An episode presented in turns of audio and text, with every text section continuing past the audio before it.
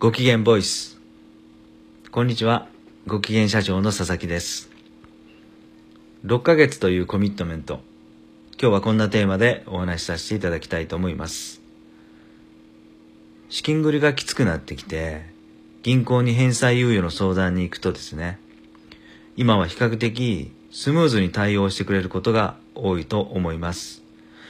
とりあえず、6ヶ月ぐらいは返済を猶予してくれるというのが現場の手応えなんですが、じゃあその6ヶ月、ぼーっと一息ついてる暇はありません。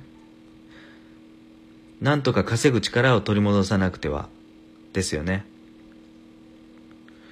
もともと稼ぐ力のあるところは、仕入れ交渉や売掛サイトの短縮などで、社長が取引先をかけずに回ってですね、資金繰りの改善をしていく。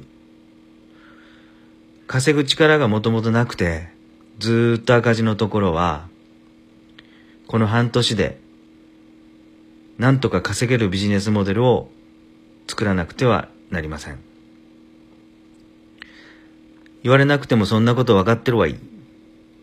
と思われるかもしれませんが、この6ヶ月間、その先はもう何もなくなるよっていうぐらいに気合を入れてですね、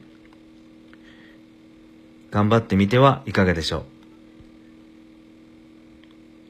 はい。6ヶ月というコミットメント。今日はこんなテーマでお話しさせていただきました。今日も最後まで聞いていただきありがとうございました。